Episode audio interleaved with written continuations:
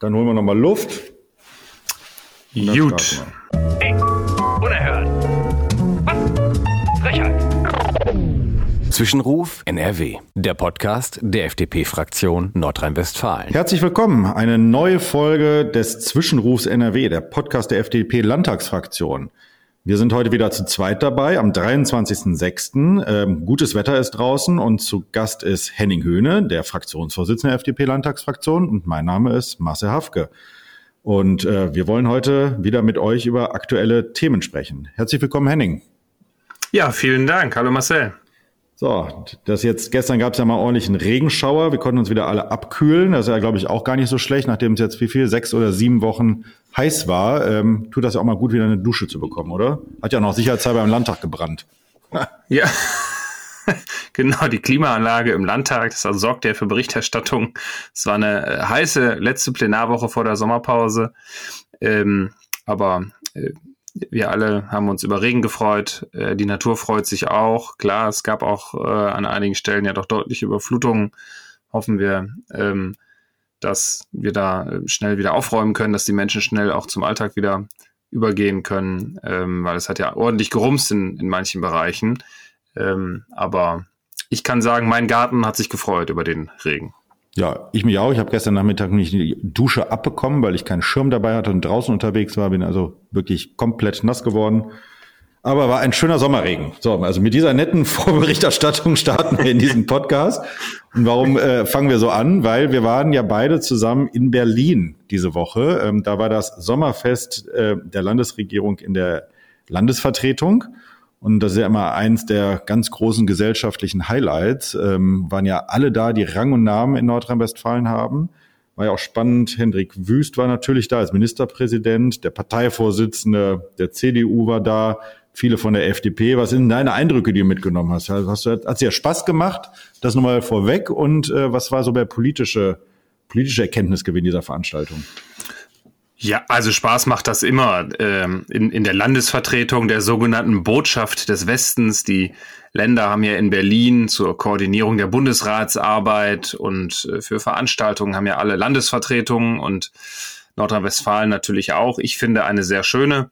Und ähm, bei dem NRW Sommerfest, da sind ja immer so knapp 2000 Leute, wenn ich das jetzt so richtig im, im Kopf habe. Also ähm, eine tolle Gelegenheit, äh, gerade auch parteiübergreifend äh, und, und querbeet äh, mit Leuten ins Gespräch zu kommen, die man sonst so ganz selten so alle auf einen, an einem Tag, an einem Abend irgendwie zusammen auf einen Haufen kriegt. Ähm, und das ist einfach eine ganz wichtige Plattform, um im Gespräch zu bleiben, ein paar Ideen zu sammeln und Netzwerke zu knüpfen und, und zu pflegen und bei perfektem Wetter äh, draußen im, im Garten da äh, zu stehen äh, und ähm, alte Freunde wiederzutreffen, neue äh, Leute kennenzulernen. Äh, natürlich, das macht Spaß. Ja, das äh, kann ich nur bestätigen, war wirklich ein gelungener und schöner Abend.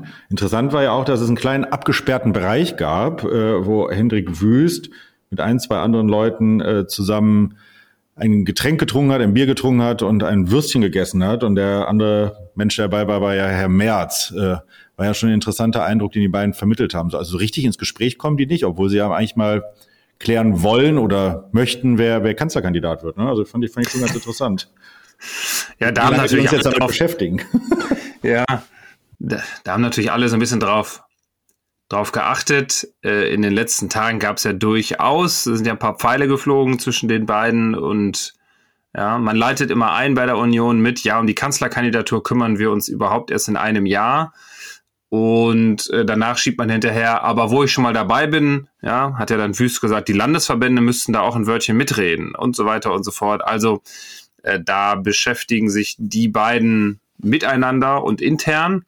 Ähm, und ähm, dann ist ihnen wahrscheinlich aufgefallen, dass es ein bisschen zu überdreht war in den letzten Tagen. Es ist den Leuten aufgefallen, die kümmern sich mehr um sich selbst als um unsere Probleme, als um vernünftige Politik. Und dann sind sie ja so ganz demonstrativ gemeinsam da äh, reingekommen und haben das da ein bisschen zelebriert. Na klar, ein bisschen Inszenierung gehört dazu, äh, aber äh, ich musste eher ein bisschen schmunzeln. Ähm, hat mich dann aber auch nicht länger beschäftigt an dem Abend. Ja, ich finde es auch, fand es auch eher genau, ja, es hat, also, hat gar keine Rolle eigentlich gespielt, für die beiden vielleicht schon, aber Ich finde es ja immer bemerkenswert, wenn jemand Kanzlerambitionen hat, äh, dann das macht ja eigentlich nur jemand, der auch schon politische Erfolge vorzuweisen hat, damit die Wählerinnen und Wähler, die Menschen in diesem Land wissen, dass derjenige auch erfolgreich was umsetzen kann.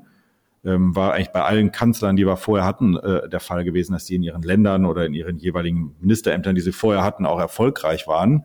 Bin mal gespannt, ob Hendrik Wüst bis zu so einer Entscheidung dann tatsächlich auch mal einen Erfolg in Nordrhein-Westfalen vorzuweisen hat. ja, ähm, wobei dasselbe natürlich für Friedrich Merz gilt. Äh, der muss ja auch noch beweisen, dass er Wahlen gewinnen kann. Er hat auch einen Pilotenschein, äh, ist auch schon mal ganz gut. Dass er regieren kann. Ja, so. das äh, von mir aus, wobei ich mir da jetzt äh, fehlt, ja, was, was heißt das eigentlich für gutes, für gutes Regieren? Also, ähm, ja, gehört die, die politische Bubble, die, die beobachtet das natürlich sehr genau und auch viele Journalistinnen und Journalisten aus meiner Sicht äh, jetzt im Moment äh, alles, alles verfrüht äh, und uns bei den Freien Demokraten äh, betrifft die CDU-interne Diskussion ohnehin eher wenig.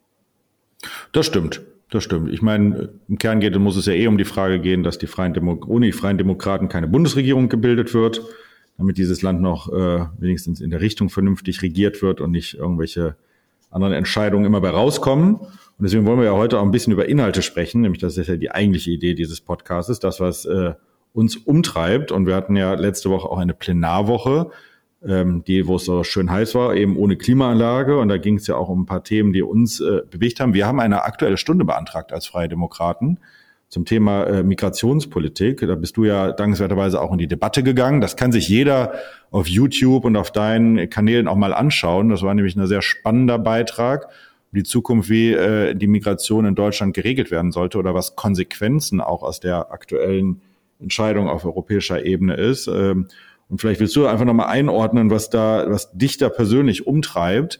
Das ist ja schon eine Sache, die, die die Menschen in unserem Land bewegt. Jeder bekommt ja mit, was bei Bereich Migration passiert, wo Menschen herkommen, wie sich hier verhalten, was, äh, was entsprechend ähm, ein oder ja entsprechend Eingliederungsmöglichkeiten sind und Perspektiven oder auch wieder Abschiebemöglichkeiten. Das treibt die Menschen ja schon um Finanzfragen. Vielleicht kannst du mal mit drei, vier Sätzen einordnen, was, was dich da tatsächlich umgetrieben hat. Ja, pff umfassendes Thema, drei, vier Sätze. Ich, ich, kurz und knapp. ich probiere das mal. Also, Nummer eins, 2015, 2016 haben wir von Flüchtlingskrise gesprochen. Im letzten Jahr sind etwa ein Viertel mehr Menschen zu uns gekommen. Ähm, und niemand redet von Flüchtlingskrise. Äh, die Zahlen sprechen da ähm, eine andere Sprache. Das zeigt schon mal, äh, dass wir dringend etwas tun müssen. Erster Punkt. Zweiter Punkt. Ähm, mir ist wichtig, immer wieder zu betonen, dass nicht die Menschen, die zu uns kommen ähm, und Schutz suchen, Asyl beantragen, äh, die Menschen sind nicht das Problem, sondern ähm, wir sind gefordert, das vernünftig zu organisieren. Und wie wir das organisieren, äh, das halte ich für ein großes Problem. Ähm, darum ging es dann eben auch in dieser, in dieser Debatte. Dritter Punkt. Anlass war ja die Einigung im Ministerrat äh, der EU äh, zu sagen, ähm, wir wollen an den europäischen Außengrenzen ähm, schon entsprechend prüfen, wollen da auch ähm, entsprechende Aufnahmezentren schaffen. Und ähm, das halte ich grundsätzlich für einen sehr guten Schritt und auch für ein wichtiges Signal, dass sich äh, auf europäischer Ebene da im ersten Schritt ähm, geeinigt wurde. Aber da muss man eben auch über viele Details noch diskutieren. Es soll da um 30.000 Plätze äh, gehen. Das ist im Vergleich zu den Gesamtzahlen verschwindend gering. Und wir müssen zum Beispiel auch inhaltlich diskutieren über so Fragen, äh, wie geht man zum Beispiel mit minderjährigen äh, Flüchtlingen um, wie geht man mit Familien um. Ähm, denn das ist gar nicht so einfach. Dann ähm, sagen die einen, naja, in dieser Aufnahmezentren, da sollten ähm, äh, Jugendliche aber nicht hin. Die müssen dann direkt weiter in die Europäische Union. Da sagen eben Experten, uh, verstehen wir, aber das kann natürlich auch der Fehlanreiz sein, ähm, dass dann Minderjährige alleine losgeschickt werden auf diese äh, gefährlichen Fluchtrouten. Und ähm, da finde ich, muss man sehr genau schauen. Wir haben das beantragt, weil es unterschiedliche Signale gab aus der Landesregierung. Der Ministerpräsident hatte gesagt, Einigung im Ministerrat äh, sei ein gutes Signal, sei ein Erfolg. Und die Flüchtlingsministerin, Josephine Paul, ähm, sagte, das bleibe alles hinter den Erwartungen zurück. Ähm, und der Ministerrat kann das ja nicht alleine entscheiden, sondern jetzt kommt ja noch das weitere Beratungsverfahren auf der europäischen Ebene. Da könnte man einen eigenen Podcast zu machen, wie dieser Trilog so abläuft, also die Einigung zwischen dem Europäischen Rat, zwischen der Europäischen Kommission und dem Europäischen Parlament. Ähm, können wir uns mhm. mal merken für später. Aber gerade weil das nur ein erster Schritt war in der Debatte, ist es eben wichtig, wie sich ein Bundesland wie Nordrhein-Westfalen da positioniert. Und da macht Nordrhein-Westfalen eine schwache Figur. Und darum haben wir diese Diskussion gerne angestoßen und äh, werden das auch äh, weiterhin fortsetzen. Ja, war auf jeden Fall eine spannende Debatte im Landtag. Da waren auch äh, zwei gute Reden, die du gehalten hast. Das kann ich jedem nur empfehlen, der, der für das Thema Interesse hat, sich die mal anzuschauen, äh, weil es auch nochmal inhaltlich äh, wichtig war, die Positionierung vorzunehmen, aber auch, äh, glaube ich, so eine Debatte zu prägen ähm, weil ich habe manchmal den Eindruck, dass sich natürlich auch gerne andere Parteien äh, bei so einer Debatte wegducken und von daher wichtig, da auch einen Finger in die Wunde zu legen. Absolut. Was mich ein bisschen stört, was mich ein bisschen stört bei diesem ganzen Thema ist, äh, dass in Deutschland keiner mehr darüber spricht, warum, äh, wie wir das hinbekommen, dass die Menschen sich nach Möglichkeit gar nicht erst auf den Weg machen äh, nach Europa und nach Deutschland. Also wir haben natürlich Kriegsgebiete wie, das, wie die Ukraine. Da ist das ja ganz was anderes, dass man da flüchtet. Aber wir haben natürlich auch Regionen, aus denen geflüchtet wird, wo äh, einfach Nahrungsmittelmangel, Wasserversorgung und einfach keine guten Perspektiven sind. So, und da finde ich, ähm, wird die Debatte viel zu wenig drüber geführt, weil es sind auch keine Asylgründe ähm, in, der, in der Hinsicht. Und das macht die Lage ja so schwierig. Ähm, müssten wir eigentlich ja viel, viel stärker drüber sprechen und dann auch dort äh, handeln als Europa und auch als Deutschland. Ähm, also meines Erachtens mal eine komplett andere Entwicklungshilfepolitik als jetzt, weil auf Dauer werden wir ja nicht alle Menschen aus, aus Afrika, äh, aus, aus, aus äh, aus arabischen Asien, Ländern, Asien und so weiter ja. Äh, aufnehmen können. Das wird ja gar nicht funktionieren. So, also wir müssen ja echt über darüber sprechen, wie können wir es machen, dass deren Regionen vernünftig bewohnbar und belebbar sind. Das ist so und da braucht es ganz, ganz unterschiedliche Ansätze in der Entwicklungshilfe. in vielen Regionen hat das auch mit der Anpassung an die Folgen vom Klimawandel zum Beispiel zu tun. Ähm, da müssen wir darauf achten.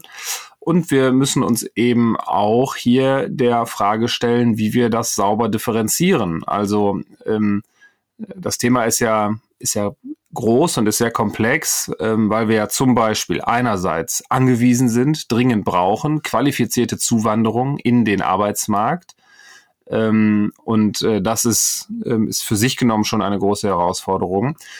Und ähm, andererseits müssen wir eben bei denjenigen, die hier Schutz suchen, die Asyl beantragen, äh, schneller werden in der Entscheidung und dann auch konsequenter sein bei der Durchsetzung dieser Entscheidung.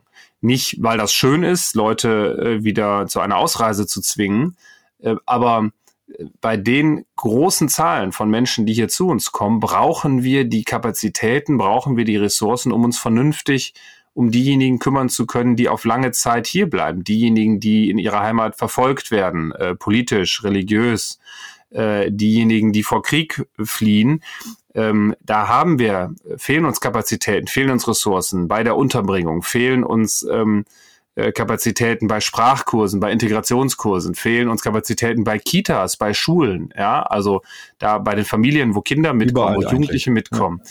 Und ähm, den möchte ich, dass wir den, wir müssen denen besser gerecht werden, als wir das im Moment äh, tun. Und äh, ein Teil äh, dabei ist eben dann zu sagen, äh, da müssen wir eben auch sehr genau schauen. Und ich finde das menschlich, das ist, äh, das ist tragisch, das ist total tragisch. Und das ist menschlich auch nachvollziehbar, dass Menschen, wenn sie in ihrer Heimat wirtschaftlich auf dem Arbeitsmarkt keine Perspektive sehen, dass sie dann sagen, dann gehe ich woanders hin. Aber unser Asylrecht, und das ist ja nicht neu, sagt eben, das ist kein äh, Grund für, äh, für Asyl. Äh, und den Menschen müssen wir dann eben mehr Möglichkeiten geben, regulär hier in den Arbeitsmarkt äh, reinzukommen. Denn wenn es mehr Möglichkeiten gibt, regulär in den Arbeitsmarkt hier einzuwandern, äh, dann habe ich die Hoffnung und die Erwartung, dass auch weniger Leute sich auf die gefährliche ähm, illegale und den irregulären Weg äh, machen ähm, und äh, Tausende von, von Dollars, von Euros ähm, an, an kriminelle Schlepper äh, geben. Ähm, und äh, denn das sind ja nun wirklich, äh, also die, die niederträchtigsten in dem ganzen Ding, das sind ja nun wirklich mit Abstand die Schlepper, ähm, die dann Menschen auf völlig äh, überladene Boote setzen im Mittelmeer, die Tausende von Euros dafür ähm, kassieren. Da schüttelt es mich so richtig, wenn ich daran denke, wie, ähm, ja, wie, wie niederträchtig diese Menschen eigentlich drauf sein müssen.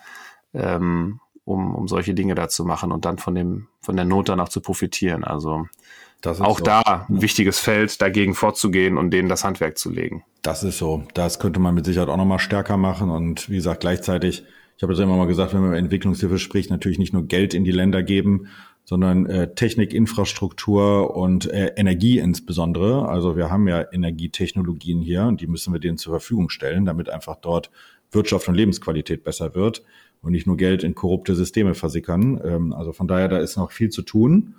Es gibt aber äh, Bereiche, um den Schwenk so ein bisschen hinzumachen, wo wir feststellen, dass es ja richtig gut ist, was, äh, dass die äh, Freien Demokraten dann auch regieren bei dem Thema. Wir haben ja das Einwanderungsrecht. Das wird ja jetzt zumindest angepasst werden. Ähm, das, was die Freien Demokraten seit ganz lang, lang Zeit fordern, dass jetzt tatsächlich auch ähm, da andere Kriterien gelten. Ein bisschen wie so in den Verein, äh, Verein, äh, Vereinigten Staaten, Schrägstrich Kanada.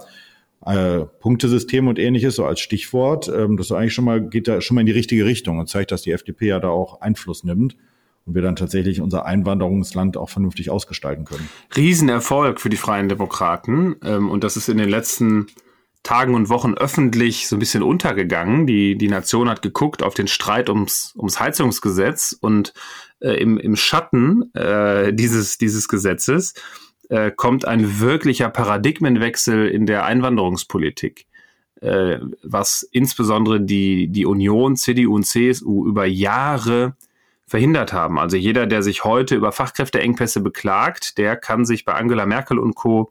herzlich bedanken. Es ist ja alles gar nicht so lange ähm, her, dass auch in Nordrhein-Westfalen Jürgen Grüttgers hier Kampagne gefahren hat. Kinder statt Inder. Ja, also ähm, wie man überhaupt auf solche, auf solche Sätze kommt, ähm, obwohl lange klar war, dass wir hier Fachkräfte in ganz vielen Bereichen brauchen, dass die Babyboomer nach und nach in, ähm, in Rente gehen, dass uns da Fachkräfte fehlen. Und äh, im Gegenteil, da haben CDU mit der SPD dann zusammen, haben ja noch Frühverrentungen und so weiter, also haben noch das Problem verschärft. Immer mehr erfahrene Fachkräfte gehen in Rente und immer weniger kommen nach, um das aufzufangen. Und dann gab es ja so Versuche europäisch, ich will jetzt gar nicht zu sehr darauf eingehen, aber es zeigt einfach mal wirklich, was das für ein großer Erfolg auch, auch wirklich ist. Ähm, sollten viel drüber reden. Ähm, dann gab es ja europäisch mal die, diese Blue Card. Ähm, wo es irre Auflagen gab. Ich krieg's nicht mehr ganz genau hin, aber es gab auf jeden Fall hohe Mindestverdienste. Ein Vertrag musste vorher schon da sein. Familie durfte erst mal nicht mitkommen. Mhm. Und ja, ähm, viele, also wirklich gute Fachkräfte international in Bereichen, ähm, wo, wo andere Länder auch suchen, die können sich das aussuchen. Und da sollten wir nicht so naiv und arrogant gleichzeitig sein, dass wir sagen, ja, die wollen doch bestimmt alle nach Deutschland kommen. Nein, die Top-Fachkräfte wollen auch gerne woanders hin, dahin, wo es eine bessere Willkommenskultur gibt, dahin, wo ähm, man auf dem Amt auch mal Englisch sprechen kann. Die FDP hat ja letztes, vorletztes Jahr mal gesagt, wir wollen, dass äh, ähm, in den Kommunen auch Englisch äh, ähm, äh, gesprochen wird und dass man das, äh, um das einfach etwas offener zu machen, gab es einen Aufschrei bei den Kommunen. Das wollen wir nicht, das geht nicht, das ist zu viel Aufwand. Ja, dann, dann ist es natürlich auch schwierig, gewisse Leute äh, anzulocken. Und ähm, da muss bei uns einfach ganz viel äh, passieren. Und äh, nach einem Punktesystem, äh, wir müssen wie alle anderen erfolgreichen ähm, Einwanderungsländer eben auch sagen, in welchen Bereichen brauchen wir Leute, ähm, kann jemand schon die Sprache, dann gibt's mehr Punkte. Ähm, Familie kann natürlich gerne mitkommen. Wichtig ist, man steht wirtschaftlich auf eigenen Beinen. Und wichtig ist dann eben auch, und das ist ja jetzt auch Teil der ganzen Vereinbarung in Berlin, dass man dann auch schneller an die deutsche Staatsangehörigkeit kommt. Bei Leuten, die auf eigenen Beinen stehen wirtschaftlich, die sich nicht zu Schulden haben kommen lassen, die top integriert sind, die Sprache sprechen, soll das zukünftig nach drei Jahren der Fall sein damit wir den Menschen auch Wertschätzung entgegenbringen und ihnen hier auch eine feste Perspektive bieten. Die Union in Berlin äh, nennt das Verramschen der Staatsangehörigkeit. Ich nenne das attraktiv sein äh, im Wettbewerb um die klügsten Köpfe auf dieser Welt. Äh, denn es ist nicht so, dass sich auf der ganzen Welt die Leute nur fragen, äh, Mensch, wie komme ich denn endlich mal nach Deutschland? Da ist es am schönsten, sondern ähm, da können sich viele Menschen das Land aussuchen ähm, und sie überlegen sehr genau. Und da sind wir bei weitem nicht die attraktivsten. Da müssen wir besser werden. Also lange Rede, kurzer Sinn. Über viele Jahre gefordert von der FDP, jetzt in der Ampel durchgesetzt, ohne Union ist das möglich. Und nur weil viel Kraft jetzt verwendet wurde auf das Heizungsgesetz, sollten wir nicht vergessen, wie wichtig dieser Durchbruch ist. Ja, da hast du vollkommen recht. Und direkt in Überleitung zum anderen Thema gemacht, zum Heizungsgesetz, ähm, weil uns das ja hier auch im äh, Landtag extrem umgetrieben hat, im, im Bundestag Debatten waren, aber insbesondere die Menschen natürlich auf die Palme gebracht hat, was dort äh, der Minister Habeck äh, eine ideologiegetriebenen Ideen hatte, ähm, um ähm, das Thema zu Recht auch CO2-Reduzierung auch im äh, Wohnungssegment äh, zu reduzieren, aber eben sehr einseitig betrachtet hat und gesagt, es müssten bei immer äh, im besten Fall Wärmepumpen eingebaut werden und äh, egal wie die Hausstruktur ist, es muss alles auf Wärmepumpen gesetzt werden. Das hat die Menschen natürlich zu Recht massiv umgetrieben und wir haben ja hier im Podcast auch zwei, dreimal drüber gesprochen.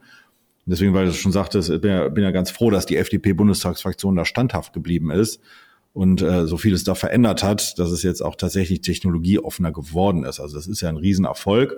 Ich finde, das muss man auch immer wieder darstellen, weil wir wollen natürlich ähm, in, einer, in, einer, in einer Bundesregierung nicht nur als Verhinderer dastehen, aber wir wollen natürlich schon schauen, dass es kluge Ideen gibt, äh, wie man CO2 reduzieren kann und alle Möglichkeiten auszuschöpfen. So und äh, was ich krass finde, dass man da so so, so lange, so intensiv gegen ankämpfen muss, weil es ein ganz normaler Menschenverstand eigentlich sagt, dass man alle Möglichkeiten, um CO2 re zu reduzieren, ausschöpfen sollte und nicht nur auf einen einzigen Weg setzen sollte. Also das ist schon, schon Wahnsinn, wenn man sich die Debatte anschaut. Absolut und darum war das auch, ähm, finde ich, ein, ein Erfolg. Also wir haben auf der Zeitschiene da viel erreicht, ähm, denn wenn man wenn man solche Veränderungen mit der Brechstange macht, möglichst schnell, dann ähm, wird es vor allem möglichst teuer. Und ähm, wir brauchen einfach eine saubere Balance, so ein bisschen gesunden Menschenverstand. Ähm, dann braucht es eben dann manchmal, ja, also lieber zwei Jahre, drei Jahre, fünf Jahre mehr Zeit nehmen, aber dafür 30, 20 Prozent der Kosten sparen. Das ist ein guter Deal. Und ähm, die Technologieoffenheit äh, ist natürlich auch ein wichtiger Punkt. Die Wärmepumpe wird in vielen Bereichen äh, einen guten Einsatz ähm, liefern. Aber es wird eben auch immer noch mal Bereiche geben, ähm, wo es eine andere Technologie ist. Und es wird vor allen Dingen auch über Jahre, davon bin ich überzeugt, noch Bereiche geben, wo ich mit demselben Geld, was ich für eine Wärmepumpe ausgeben würde, um ein Haus zu äh, neu zu beheizen, wo ich mit demselben Geld deutlich mehr CO2 einspare, je nachdem, wie das Haus so beschaffen ist. Also es mag Häuser geben, da ist das super, da tausche ich die Heizungstechnik aus und der Rest funktioniert, aber ähm, es wird auch immer mal Fälle geben, wo man mit einer Fassadendämmung, mit neuen Fenstern und so mit einem Euro mehr CO2 einspart als äh, bei der Wärmepumpe. Und ich finde, im Bereich Klimaschutz müssen wir da viel mehr drauf gucken. Wir gucken so viel auf Symbolik und was äh, man, was vermeintlich viel ausmacht. Und dabei müssten wir eigentlich sagen, naja, am Ende ist Geld immer begrenzt. Also sollten wir es da einsetzen, wo wir für jeden eingesetzten Euro möglichst viel CO2 einsparen. Ähm, das ist äh, marktwirtschaftlich äh, vernünftig und das ist effizient. Sehe ich auch so. Ich will das mal mit einem Beispiel bei mir privat vielleicht nochmal kurz, kurz unterstreichen. Weil ich heiz tatsächlich, ich habe tatsächlich eine Gasheizung nur zum Heizen. Alles andere läuft über Strom, also Durchlauferhitzer, Wasser erhitzen und ähnliches.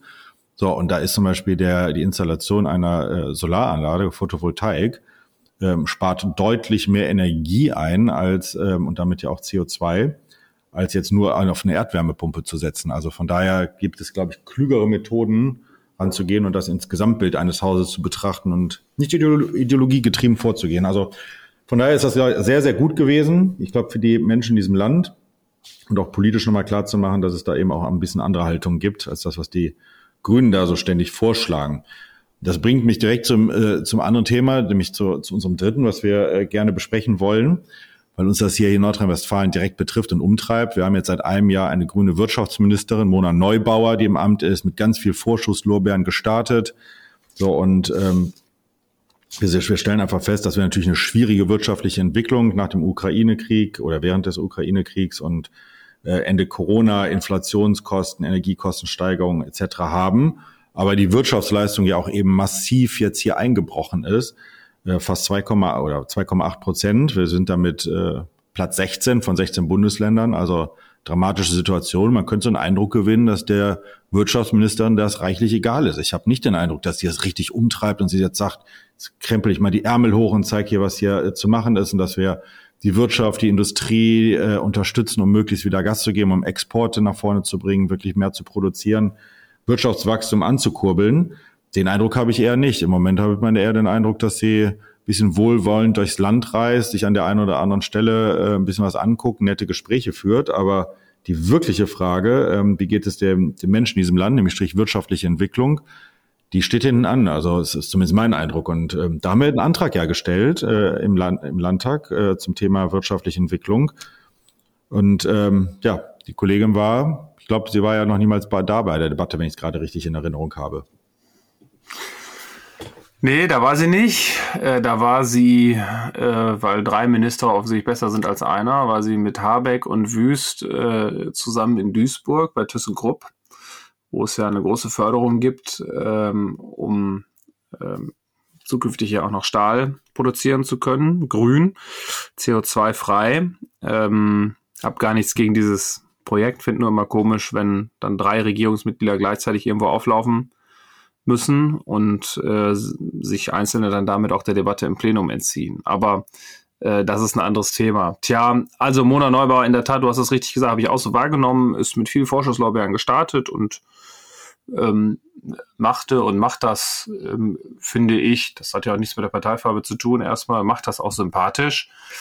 Aber ich finde, seit dem Landtagswahlkampf ist da nicht viel dazugekommen. Ähm, also es gibt die immer gleichen Reden und Redebausteine, ähm, aber wenig Anpackendes und Zupackendes.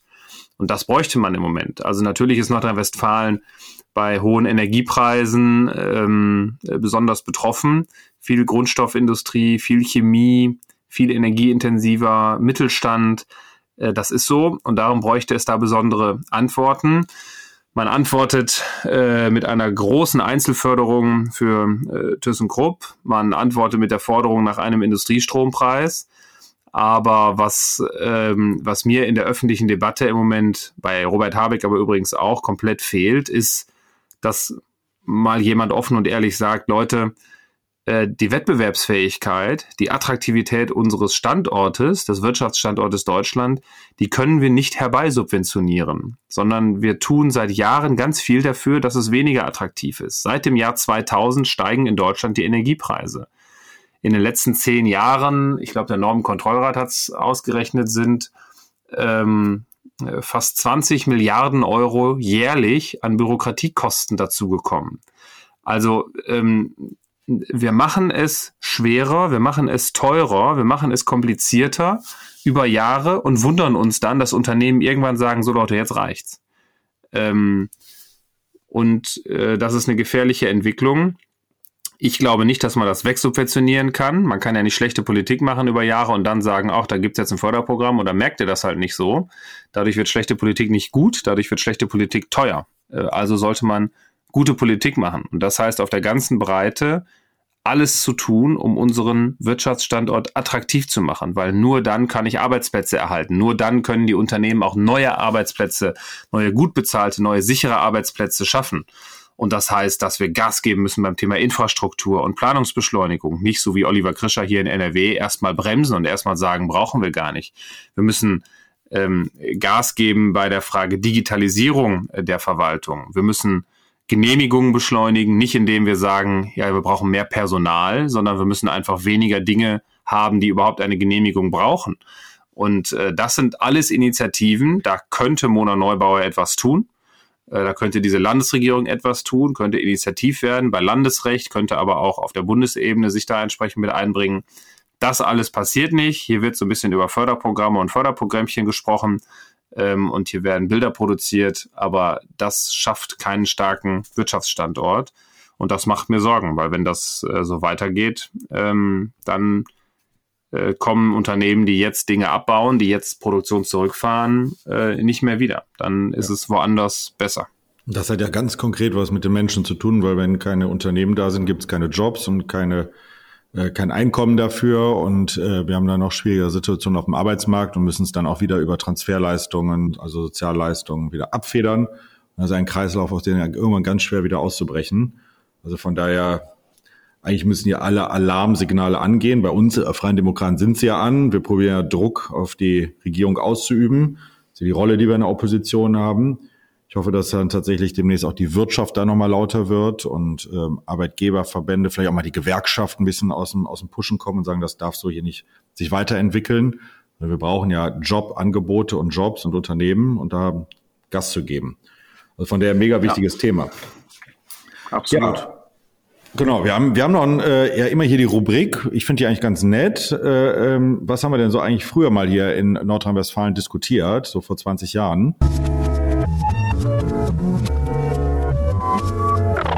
Im Landtag vor 20 Jahren. Und ähm, da suchen wir immer eine Initiative raus, die vor 20 Jahren im Landtag diskutiert wurde und sprechen mal drüber, wie sieht's denn heute eigentlich aus und welche Herausforderungen gibt es in diesem Thema.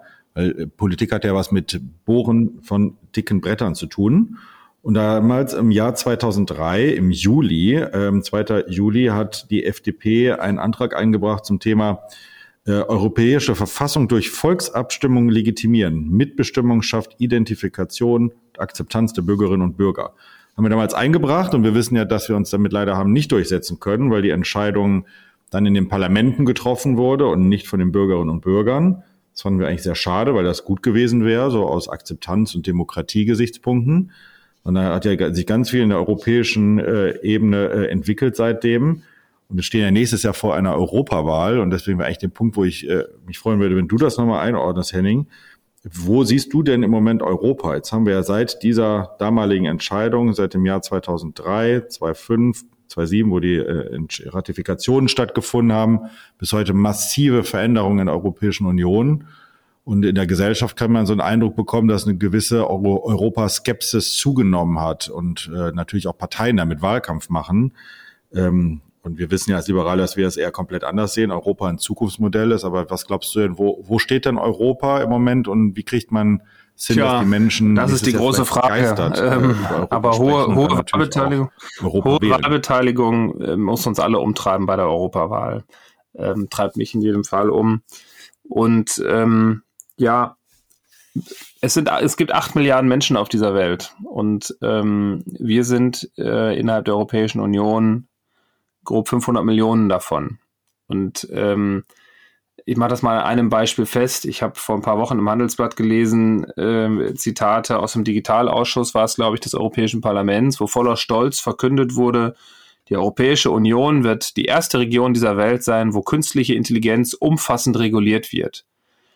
Und ähm, ich weiß, dass wir im Bereich KI, künstliche Intelligenz, Dinge regulieren müssen und dass es da um Vertrauen geht und um Rechtssicherheit. Das ist mir alles klar. Äh, aber das war so symptomatisch, weil ähm, andere Regionen dieser Welt wollen die ersten sein, die etwas erfinden, wollen die ersten sein mit neuen Geschäftsmodellen, wollen die ersten sein, die was exportieren. Und wir haben eine Europäische Union, wo man im Moment vor allem äh, stolz darauf ist, äh, als erstes etwas neu reguliert zu haben. Aber Regulierung schafft keine Wertschöpfung, schafft keine Jobs, äh, sichert auch keine bestehenden Jobs. Und äh, da braucht es, äh, finde ich, einfach eine komplett neue Richtung. Weniger klein-klein, weniger erstmal Geld in Brüssel einsammeln und über komplizierteste Förderprogramme wieder zurückverteilen. Weniger die Überlegung, ach, was können wir denn noch eigentlich alles regeln? Weil in ganz vielen Bereichen macht die EU bis ins letzte Detail Sachen, aber zum Beispiel bei der gemeinsamen Außenpolitik, zum Beispiel bei einer langjährigen liberalen Vision einer gemeinsamen europäischen Armee, ähm, da kommen wir, finde ich, zu langsam voran, wo es tolle Beispiele gibt, zum Beispiel bei der Zusammenarbeit, äh, militärischen Zusammenarbeit Niederlande, Deutschland zum Beispiel. Das sehen wir ja auch gerade in, in Nordrhein-Westfalen mit Münster, den gemeinsamen Standort und so. Aber mir ist das zu viel klein-klein, zu viel Detail. Ähm, und da geht ganz viel Kraft äh, und Geld und Energie drauf. Und das fehlt dann alles, wenn es um die wirklich großen und wesentlichen Themen geht. Wie stellt sich eine Europäische Union eigentlich im Systemwettbewerb zu China auf? Wie wollen wir eigentlich ähm, den Draht zu den USA ähm, auch zukünftig stärken? Wie werden wir eigentlich zu einer Europäischen Union, die so attraktiv ist aus sich selbst heraus, dass Großbritannien sagt, Mensch, wir würden eigentlich gerne wieder beitreten? Also das sind ja Fragen, die finde ich spannend ähm, und stattdessen ähm, wird da auf kleinster Ebene irgendwie ähm, rumgedoktort. Ähm, gar nicht immer, aber eben in, in, in doch vielen Bereichen. Und ich glaube, mit diesen großen Fragen lassen sich die Menschen begeistern für gemeinsame europäische Antworten, nicht mit kleinen ähm, Regulierungen. Ja, das ist äh, on point und äh, das wird auch die spannende Herausforderung sein, das nächstes Jahr nochmal so klar zu machen. Also ich freue mich eigentlich auf den Wahlkampf, weil man auch nochmal klar machen kann, was passiert, wenn Europa nicht da ist. Also hier, wir haben es ja selber noch so ein bisschen erlebt und wenn man mit anderen drüber spricht, was äh, nicht nur das Thema Reisefreiheit angeht, sondern Grenzkontrollen und jeder Staat macht für sich und äh, das ist, also in diese Welt will ja eigentlich auch kein Mensch mehr zurück, weltoffen, äh, jeder ein, ein, ein Kontinent, der zusammenhält, der probiert durch Krisen gemeinsam zu gehen, das hat ja eigentlich auch schon, schon was für sich. Und dann dürfen wir den ganzen Rechtspopulisten da nicht zu viel Raum geben. Ja, zum Abschluss noch, ähm, Henning, ein Thema noch, das dürfte dich, glaube ich, nochmal äh, jetzt äh, motivieren, was dazu zu sagen. Äh, wir haben äh, vor einer, einigen Tagen einen Post gemacht äh, zu Turbo für, Turbo für Planung und Genehmigungen einlegen zum Thema ähm, äh, Windkraftanlagen beispielsweise. Mhm. Der ist richtig gut gelaufen. Also haben über 400 Kommentare drunter geschrieben. Und einen haben wir uns mal rausgepickt, den hier mal vorzustellen. Und die Möglichkeit habt ihr auch. Ihr könnt natürlich alle unsere Kommentare, äh, alle unsere Posts äh, im Internet, in sozialen Medien kommentieren. Ihr könnt diesen Podcast kommentieren, uns äh, Nachrichten schicken. Wir probieren das alles zu beantworten, auch äh, aufzunehmen und natürlich auch den einen oder anderen hier mal im Podcast äh, vorzustellen weil ich das immer wichtig finde, wenn man in der Politik ist, dass man auch in den Diskurs eintritt. Und das geht persönlich, das geht aber auch sehr, sehr gut über die sozialen Medien und das soll auch genutzt werden. Also bitte fühl, fühlt euch da frei. Der Kommentar der Woche. Ja, wir haben diesen Post gemacht und da hat äh, Herr Wolfgang Gerstenhöfer drunter geschrieben. Ich lese das nur mal kurz vor. Wie sah das denn zwischen dem 30. Juni 2017 und dem 29. Juni 2022 aus? Wurden in diesem Zeitraum mehr Windkraftanlagen gebaut und schneller geplant und genehmigt? Das liegt ja noch nicht allzu lange zurück. Also er spielt darauf an, in der Zeit haben wir regiert, ob sich das denn unterschiedlich oder anders entwickelt hat. Und ähm, wir haben ja da ein paar Zahlen vorliegen. Du kannst da gerne mal was zu sagen. Ähm, ich habe schon den Eindruck, dass da Andreas Pinkwart als Wirtschaftsminister gut unterwegs war und die Grünen im Moment mehr reden, als sie tatsächlich hinter umsetzen. Ja, ähm, das stimmt, zumindest ist es nicht ganz so einfach. Also ich habe in meiner in meiner Rede im äh, vergangenen Plenum nochmal darauf hingewiesen, Bundesverband Windenergie sagt, durchschnittlich braucht eine Windkraftanlage von sozusagen der Idee, bis die erste Kilowattstunde fließt, also der ganze Planungs-, Genehmigungs- und Bauprozess braucht äh, festhalten 23 Monate, also zwei Jahre. Und ähm, darum war es albern, dass uns irgendwie ein Jahr nach Regierungsübernahme von den Grünen aus der Opposition damals vorgeworfen wurde, äh, hier die Zahlen, da müsste man mehr tun, äh, weil die Vorläufe eben ähm, so sind, wie sie sind. Unsere Idee war ja wie folgt. Unsere Idee war, wir nutzen die Möglichkeit, die der Bund geschaffen hatte, für einen landesweiten gesetzlichen Mindestabstand. 1000 Meter haben wir da gemacht und ähm, haben dann ja auch über die Entfesselungspakete von Andreas Pinkwart, von äh, der Landesregierung mit FDP-Beteiligung. Und äh, dann war der Ansatz immer wieder zu gucken, wo wir landesrechtlich äh, dann aber auch verkürzen können, ähm, Bürokratie abbauen können. Und das finde ich bis heute ist ein kluger Weg, äh, dass man sagt, pass mal auf, ähm, verlässlich für alle, jeder Mensch in Nordrhein-Westfalen weiß, mindestens so und so viel Meter Abstand ähm, sind es. Aber da muss doch das Ziel sein, nicht 23 Monate, sondern drei Monate. Wir wollen ja Zubau, wir wollen da ja schneller und besser werden.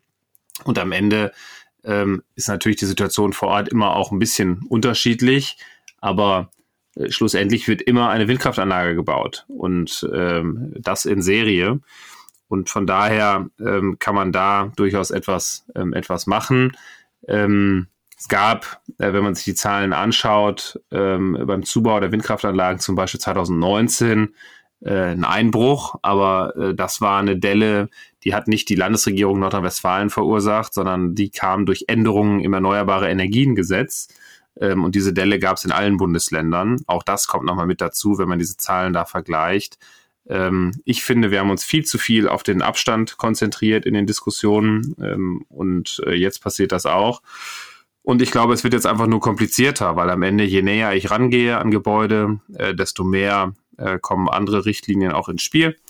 Ähm, das ist schade. Ähm, zu einer Beschleunigung wird jetzt die Planung von Schwarz-Grün, die Mindestabstände äh, abzuschaffen, äh, aus meiner Sicht nicht führen. Da bräuchte es andere Ansätze. Ja, das stimmt. Also wir werden das weiterhin kritisch begleiten, weil wir natürlich als Freie Demokraten auch den Ausbau von Windkraftanlagen wollen, aber eben mit Augenmaß und Akzeptanz. Und äh, Bislang sieht es ja so, dass das die, äh, die, die äh, Verfahren trotzdem in unserer Regierungszeit deutlich höher waren und jetzt äh, Grün entsprechend äh, Gas geben muss. Also das kann man ja auch noch immer festhalten.